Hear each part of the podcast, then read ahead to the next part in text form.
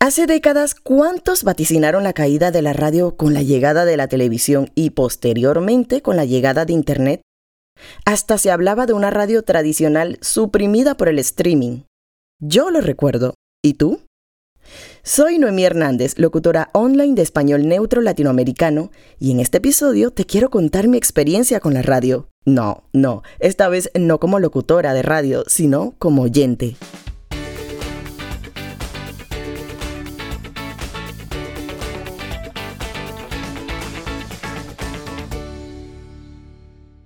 No viví los tiempos en los que solo existía la radio como medio de información y de entretenimiento.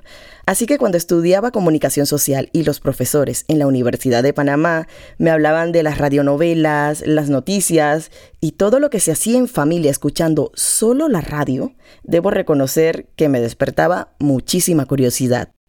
Soy de la generación en la que la radio se consumía como apoyo, pero el 80% del trabajo fuerte de comunicación, entretenimiento e información lo hacía realmente la televisión.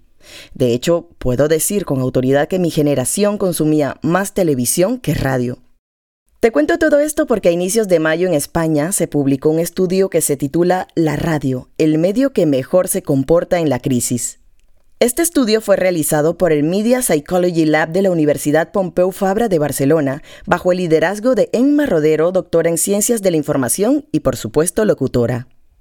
No puedo estar más de acuerdo con este trabajo de investigación porque realmente lo viví en carne propia. Recuerdo que cuando inició el estado de alarma, estalló una crisis emocional en toda la población y la radio era el medio que sinceramente yo deseaba escuchar para informarme. En mi caso tenía que ver tal vez porque en cada intento de ver los noticieros solo recibía contradicciones, suposiciones, charloteos que percibía a veces como yo tengo la razón y punto.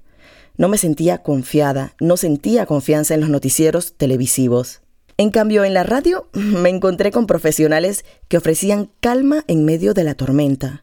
Era como si ellos no estuviesen viviendo nuestra realidad. Su calma era impresionante. Los oyentes, por ejemplo, llamaban muy nerviosos explicando que se encontraban literalmente atrapados en otras provincias. Habían hijos en otros países sin poder retornar a ese calor familiar. En cambio, los periodistas de radio, seres humanos como tú, como yo, con hijos, familias, estaban ahí dándolo todo, arriesgando su salud para informar. Y de hecho, siguen haciéndolo con la mayor veracidad posible. Recuerdo clarito como si fuera ayer frases como mantente con nosotros que en breve darán las indicaciones sobre tu caso. O también que le decían a otra oyente, quédate tranquila, ya se está gestionando el tema de los expatriados para que se reencuentren con su familia. Impresionante. Hablemos ahora de la investigación. La radio, el medio que mejor se comporta en la crisis.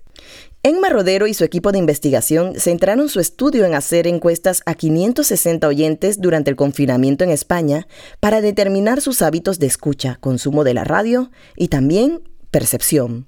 El resumen de la investigación dice lo siguiente. Los datos indican que los encuestados han cambiado los hábitos de escucha y han incrementado el consumo del medio.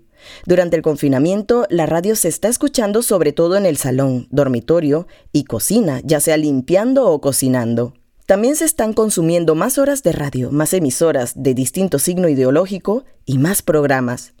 Para estos oyentes, la radio se posiciona como el medio que mejor está cubriendo la información sobre el coronavirus y el que consideran más creíble, más cercano, el que más estimula la imaginación, más distrae y más reduce la soledad. Hoy los noticieros radiales de España ofrecen monólogos transformados en análisis de aquellos periodistas que han estado palpando en primera línea la información, es decir, noticias que durante meses fueron desoladoras. Ellos hoy tienen el derecho de hablar con propiedad. Sus análisis llenan las mañanas, tardes y noches de claves, realidades, denuncias y posibles soluciones.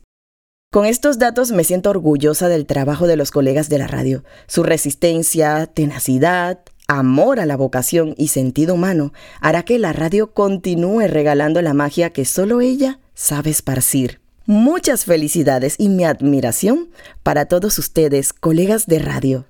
También te quiero agradecer a ti por haber escuchado Mi Voz desde el extranjero, conducido y producido por Noemí Hernández desde Madrid.